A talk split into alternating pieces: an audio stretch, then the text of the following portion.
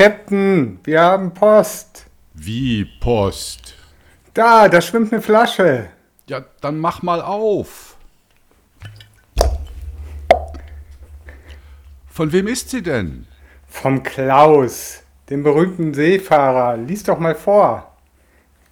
Okay. Da liegt in der Nordsee die schöne Insel Föhr.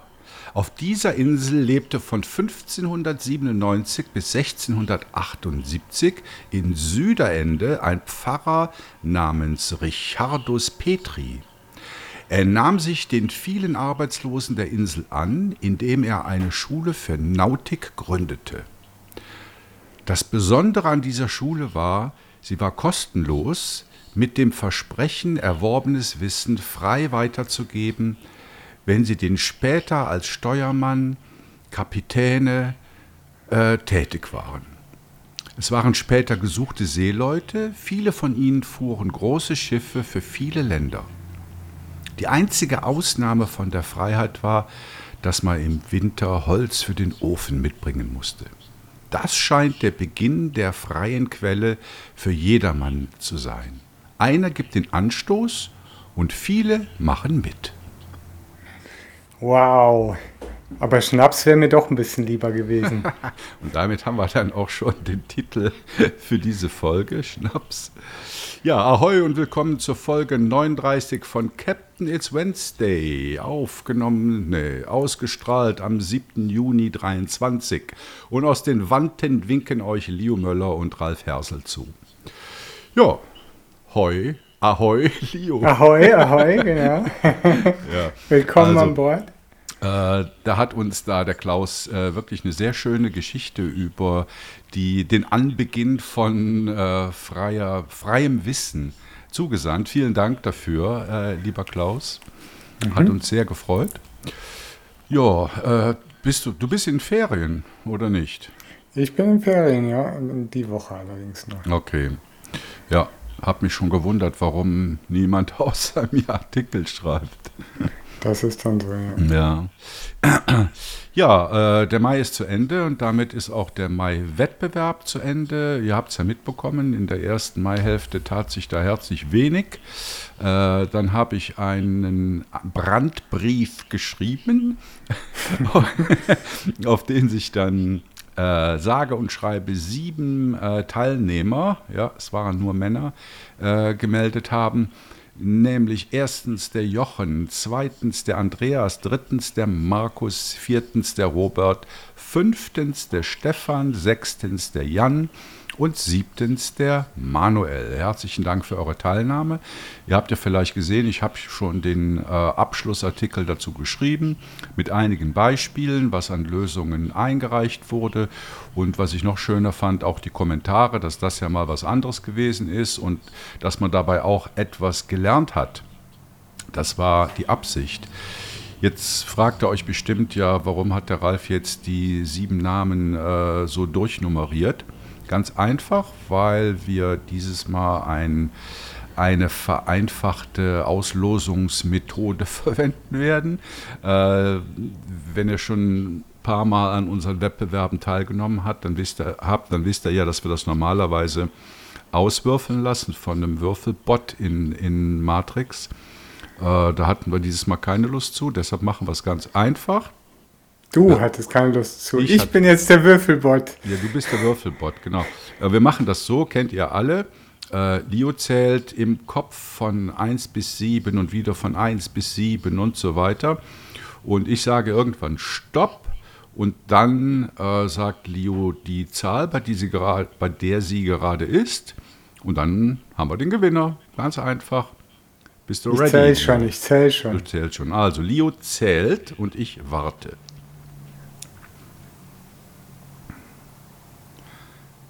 Stopp! Zwei. Zwei. Andreas, herzlichen Glückwunsch. Du bist der glückliche Gewinner. Wie heißt das Ding? Dreut? Tuxdroid. Tuxdroid. Genau. Äh, Andreas, wir werden dich anschreiben und dann kannst du uns die Adresse mitteilen und dann schicken wir dir den Tuxdroid zu. Viel Spaß damit. Äh, ja, damit sind wir bei den Hausmitteilungen auch schon durch und kommen zum Thema oder zu den Themen. Also es geht zum um Schnaps, Schnaps. endlich geht zum um Schnaps. Ja, Es geht mal wieder um Schnaps. ja. Äh, ja, Leo, was für Themen haben wir? Ja, jetzt ist ja, aktuell ist ja immer alles ähm, immutable, außer bei Leo, da ist alles im Moment so ein bisschen in der Retro-Phase.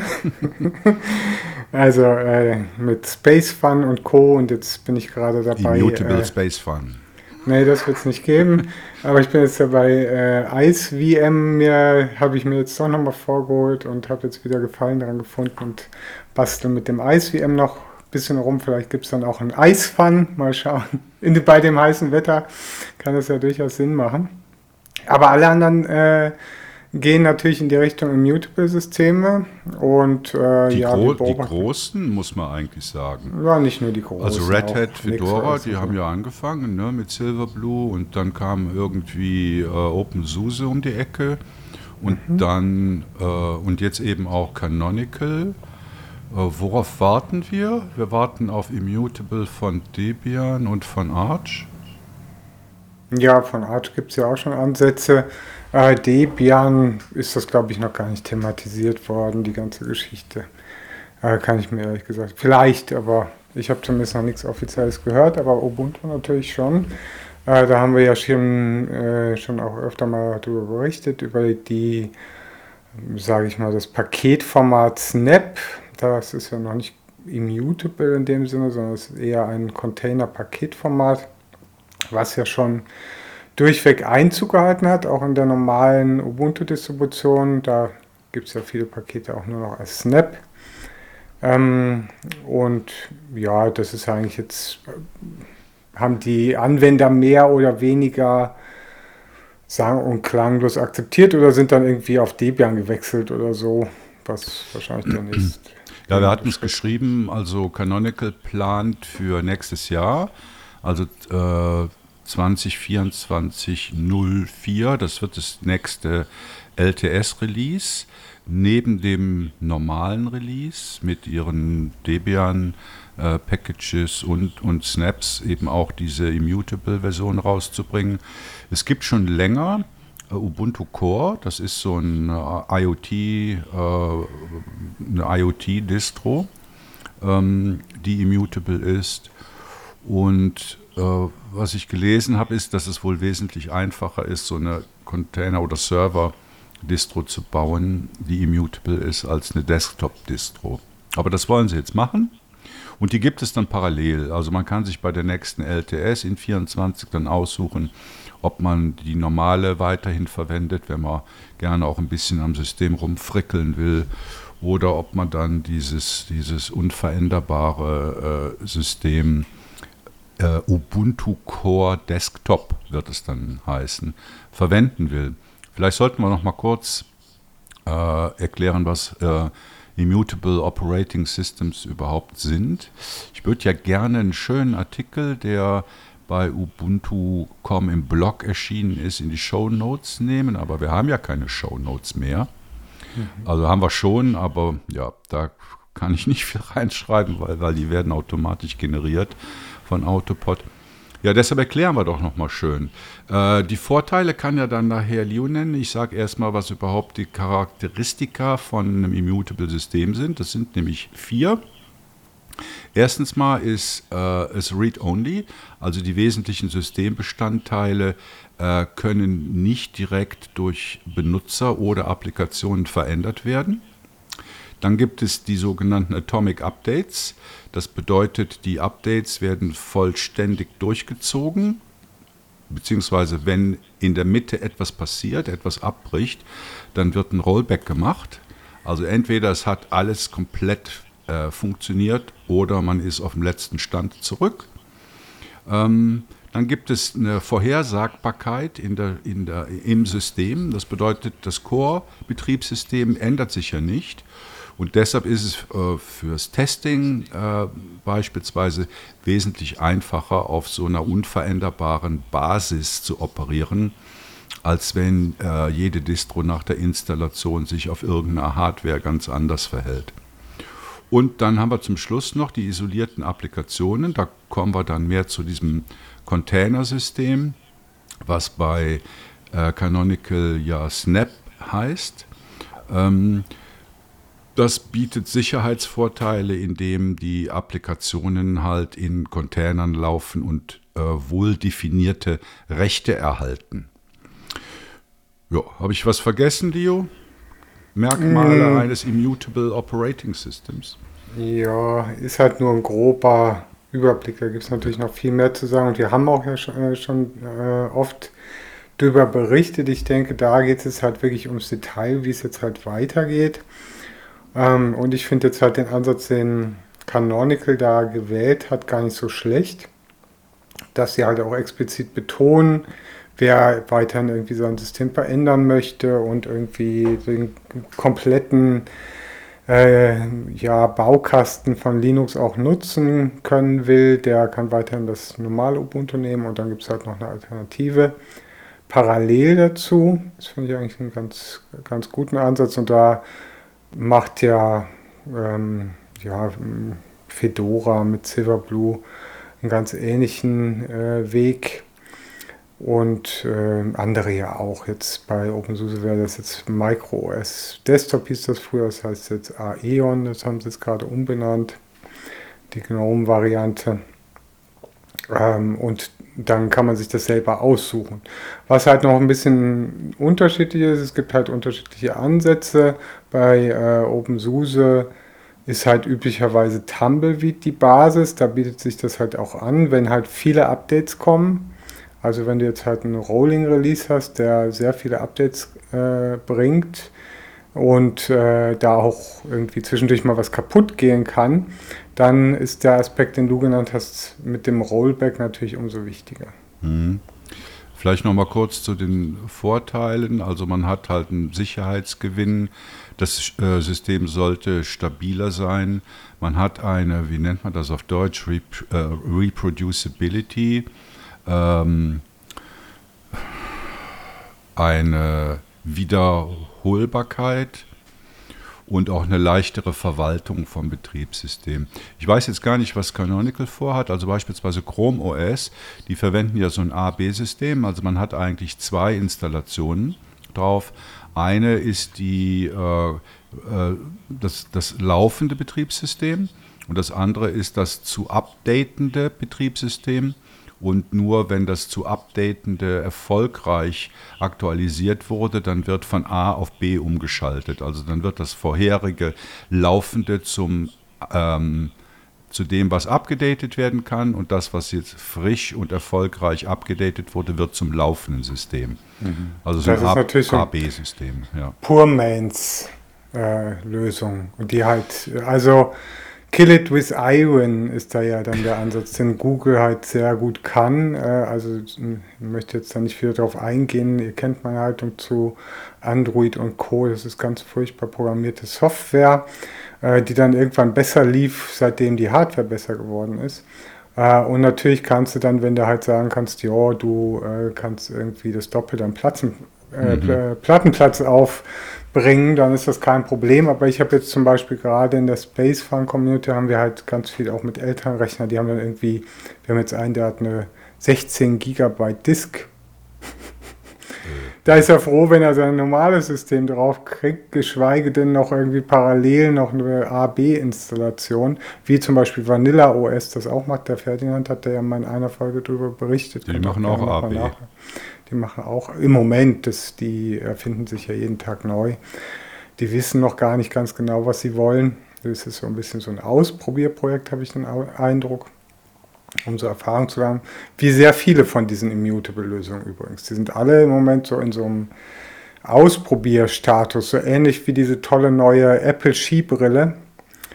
Die ist ja auch in so einem Ausprobierstatus. Ja, das sind halt so Dinge, die werden dann mal auf den Markt geworfen und dann wird halt mal geguckt, äh, ob da irgendeiner irgendwas mit anfangen kann. Und es finden sich in der Regel immer irgendwelche Technikbegeisterten, die das dann halt aufgreifen. Und so ist es halt natürlich bei, insbesondere bei Silverblue, was da die Flagship-Distribution ist, würde ich jetzt sagen. Ähm, die haben eine große Fangemeinde und es ist eine nette Community und die Lösungen macht auch bis zum gewissen Grad auch Spaß. Äh, wenn man halt tiefer ins System gehen will, dann stehst du halt auch öfter mal an. Hm. Ja, also äh, Silverblue macht es dann noch ein bisschen anders mit dem OS-Tree, als das bei Ubuntu geplant ist. Also beim äh, Silverblue hat man praktisch das gesamte äh, Betriebssystem, jetzt bis auf die Anwendungsebene immutable und bei Ubuntu Core Desktop haben sie diesen Immutable-Teil dann nochmal in fünf verschiedene äh, Teile unterteilt, die dann auch separat abgedatet werden können. Kernel, so eine Bootbase, äh, der Snap äh, Daemon, äh, und noch zwei weitere. Ich werde mal einen Artikel schreiben und, und hier diesen Ubuntu-Bericht verlinken. Da sind die verschiedenen Ansätze eigentlich ziemlich gut erklärt. Also alle machen es ein bisschen anders. Ähm, ja. Ja, genau. Also was sich jetzt halt daraus auch entwickelt und was wir jetzt halt immer mehr sehen, ist halt, dass die Projekte das pushen wollen. Also die laufen natürlich dann zum Teil auch ähm, ja, auf Gegenwehr weil das halt nicht jedem gefällt und viele, also auch insbesondere das OpenSUSE-Projekt, das OpenSUSE-Projekt ist jetzt zum Beispiel gerade wieder zurückgerollt. Also die haben ja gesagt, sie wollten jetzt irgendwie nur noch 15.5 jetzt rausbringen. Das äh, sollte dann schon erschienen sein, wenn ihr diesen Podcast hört. Und ähm, danach dann die nächste Version ist dann nur noch ALP, diese auch so ein immutable ähnliches Framework, noch ein bisschen anders. Ist auch noch nicht ausspezifiziert bis ins letzte Detail. Und da sind sie jetzt auch wieder zurückgerollt. Also es wird bei OpenSUSE auch nächstes Jahr nochmal ein Point-Release für die 15er Variante geben, also 15.6. Also da braucht ihr auch keine Angst haben, wenn ihr OpenSUSE verwendet, dass ihr da auf einmal im Stich gelassen werdet.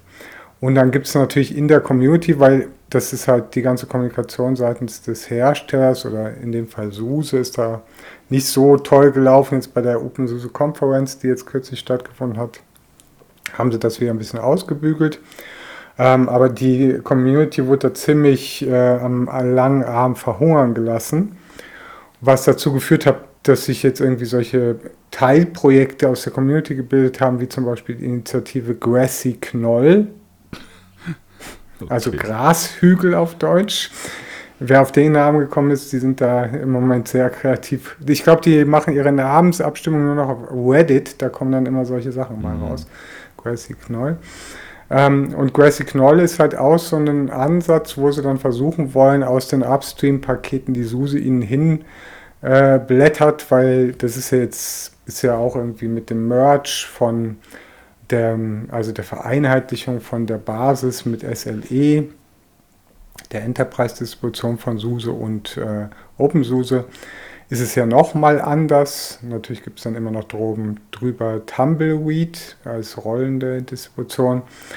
Ähm, aber grundsätzlich wollten die sich dann halt das vornehmen, dass sie dann quasi den jetzigen Stand von OpenSUSE wieder nachbilden mit dieser Grassy Knoll Initiative.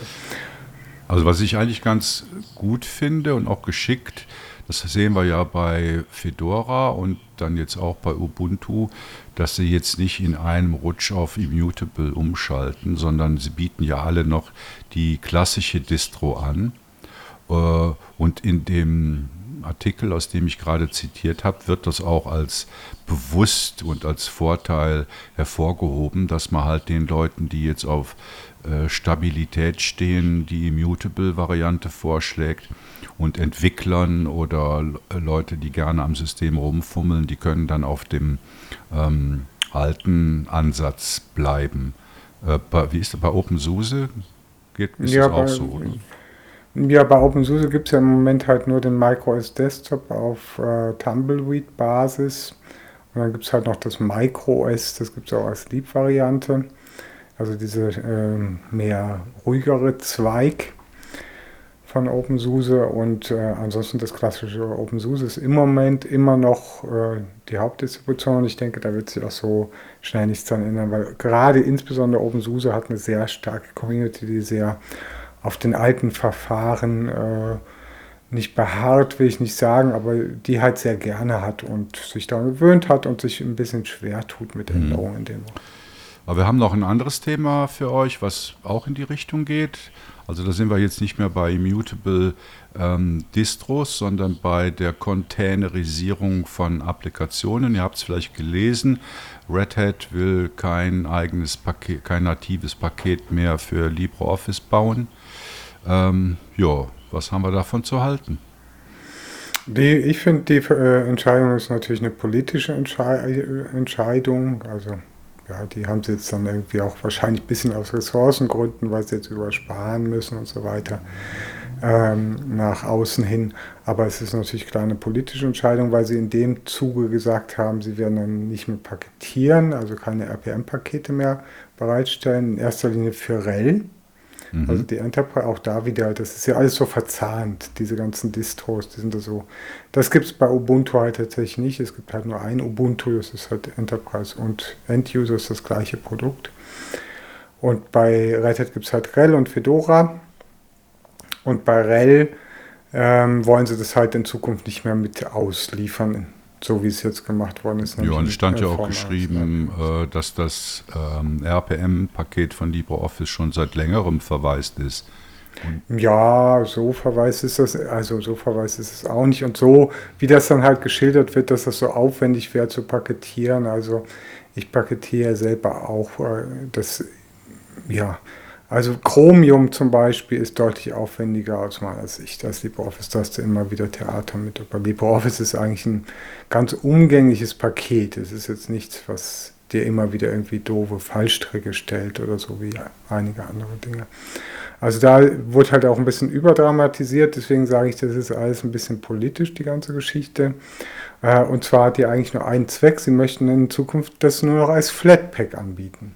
Ja, und, und sie möchten sich auch ein bisschen auf andere äh, betriebssystemtiefere Dinge konzentrieren, also äh, ja. äh, HDR-Support und sowas. Aber eben, ich meine, wenn wir mal überlegen, die Idee hinter der Flatpak oder hinter den Container, containerisierten Applikationen war ja eigentlich, dass man was Distributionsübergreifendes schafft und dass man damit den Entwicklern Aufwand erspart ich sehe das ja im Moment gerade ähm, bei den Bemühungen von Professor P für Uplay und die ganzen verschiedenen Varianten für Space Fun und so weiter.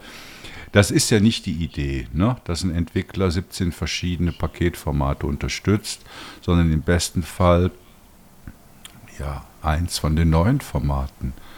Also wir haben App Image, wir haben Flatpak und wir haben äh, Schnaps und äh, ich habe den Eindruck, dass sich Flatpak da mehr und mehr durchsetzt und dass Snap eigentlich nur noch bei Ubuntu gemacht wird.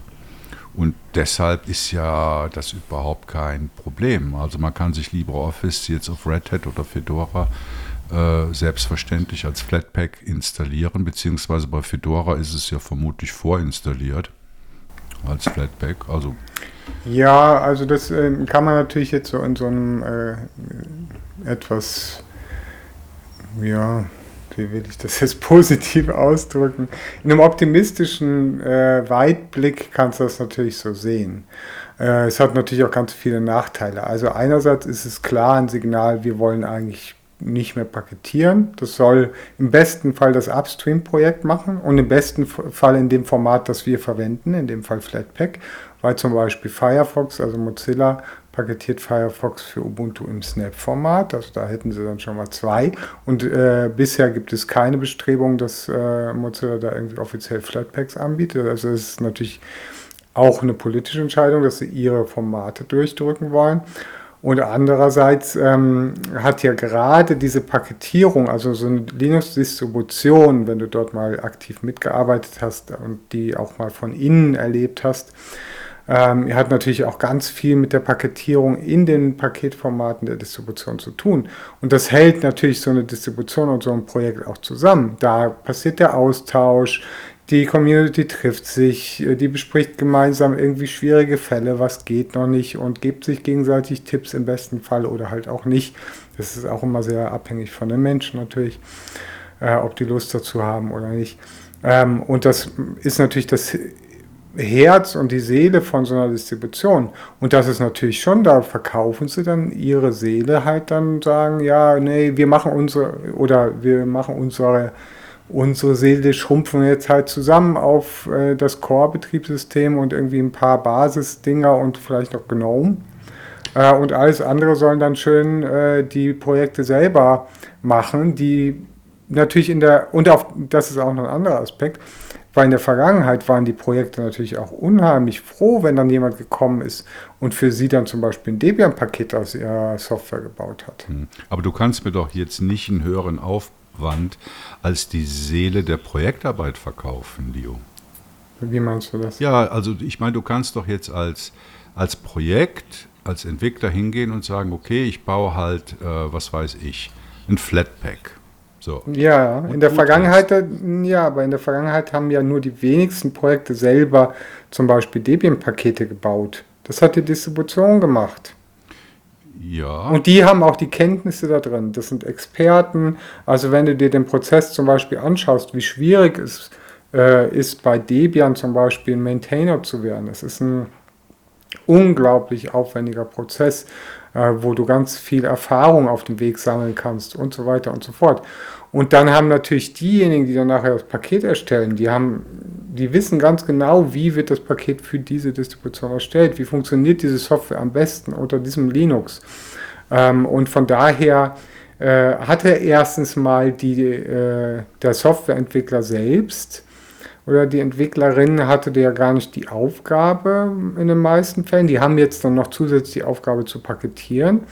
Ähm, und ich erinnere mich dann nur an deine Erfahrung. Also du hast es dann ja irgendwann mal geschafft mit Flatpak, aber mhm. du hast es dann trotzdem nicht veröffentlicht, weil man irgendwie GitHub braucht. Ja, ja, wegen so Microsoft. Ich lege halt nichts auf GitHub. Das ist auch noch so eine Sache. Ähm, und äh, das war aber eine riesen Odyssee, wenn ich mich da recht dran erinnere. Ja gut, also ich habe ja da Hilfe bekommen. Und du hast man, Hilfe bekommen? Ja, ich habe Hilfe bekommen aus der Community und äh, das ist genauso wie, ich habe vor, keine Ahnung, zehn Jahren mal gelernt, wie man Debian-Pakete baut. Das ist halt dann eine steile Lernkurve und da flucht man halt ein paar Wochen. Und wenn man einmal weiß, wie es geht, dann hat man halt das Rezept für den Bau und das ist bei Flatpak genauso. Also letztendlich ist Flatpak bauen genauso einfach wie jedes andere Paketformat bauen. Wenn man sich mal durch die harte Schale durchgefressen hat und es verstanden hat, dann ist das danach sehr einfach reproduzierbar. Gut, und dass es jetzt halt nicht in FlatHub äh, liegt, mein Projekt, wie gesagt, das liegt daran, dass im Moment immer noch GitHub vorgeschrieben wird äh, für eine Publikation auf FlatHub, aber ich hoffe, das ändert sich, dass da auch noch weitere Git-Hoster äh, mit ins Boot genommen werden. Äh, ja, aber ich muss sagen, ich als Entwickler bin natürlich bereit, ein Paketformat bereitzustellen, das eine große Verbreitung hat. Und ich denke, ich, ich meine, Ressourcen sind halt auch bei den Maintainern der Distros knapp. Und die sind vermutlich auch froh, oder? Wenn sie jetzt da nicht noch zusätzlichen Aufwand. Also, weiß ich sehe nicht den wirklichen Vorteil, diesen erhöhten Aufwand zu treiben, wenn man doch mit einem Containerpaket auch zurechtkommt. Leo sagt gar nichts mehr. Nee, also ich dachte, du wärst zu. rausgeflogen. Ne? No, no, no. Was, soll, was, soll ich dir, was soll ich dir dazu sagen? Also ich meine, da übersiehst du halt ganz Zeit. große, ja, da übersiehst du halt ganz große, ganz viele Aspekte. Also erstens mal das Flatpak halt ein riesen Moloch. Also du hast halt ohne Ende äh, aufgeblähte Pakete, die sind hunderte von Megabyte groß. Das ist halt wieder dieser Kill with Iron. Jetzt haben wir die Hardware, jetzt können wir es machen ähm, Aspekt. Also es ist einfach nicht schön, das ist mal das eine. Das andere ist halt, dass die ganzen Libraries und so weiter in den Versionen, die die, die Anwendung braucht, dann äh, in diesem Containerformat mit gebündelt werden, dass die dann nicht gepatcht werden. Es werden dann halt in den seltensten Fällen, ich weiß gar nicht, ob es ja, äh, nee, ob es überhaupt möglich ist, bei Flatpak weiß ich nicht, ob man da dann, doch, man kann da auch, glaube ich, auch System-Libraries auch verwenden. Ja gut, du hast ja die Runtimes und die Snap Run ja, kennt was ähnliches. Bei AppImage ist es anders. Bei AppImage hast du wirklich alle Abhängigkeiten mit in dem Ding drin. Ne? Da gibt es genau, halt ja. keine wiederverwendbaren Bestandteile. Aber ja. bei, bei Flatpak ist es so. Und klar, die sind etwas größer und Snap hat noch andere Probleme, kennen wir alle, ist... Ähm, startet langsam. Flatpak sehe ich jetzt keinen großen Unterschied beim Verhalten für die Anwenderin, wenn man es jetzt benutzt. Ähm, ja, klar, die sind dicker, die Pakete. Also ich sag mal, irgendein Tod muss man sterben, aber ich sehe eigentlich die, äh, dass die Vorteile überwiegen. Und ich meine, du siehst es ja auch, wo die, wo die Reise hingeht. Also ich persönlich, äh, ich verwende ja Manjaro. Ich komme mit den nativen Paketen plus den Flatpaks super aus. Und wenn wir uns in einem Jahr wieder treffen, werde ich vielleicht sagen, ja, mir reicht nur noch Flatpak. Möglich, ja. Ja, damit sind wir durch. Hey Leo, wir haben immerhin mal zwei Themen geschafft in einer, in einer Sendung. Ähm, ja, herzlichen Dank fürs Zuhören. Ich hoffe, es hat euch gefallen. Diesmal war es ja wieder etwas technischer und nicht so gesellschaftlich und philosophisch wie in den letzten Folgen. Wir werden das immer schön mischen und abwechseln. Ähm, ja, schreibt Kommentare unter den Shownotes-Artikel. Ähm, macht bei uns mit und äh, ja, helft uns, damit wir immer Wind in den Segeln haben. Schöne Ferien noch, Leo.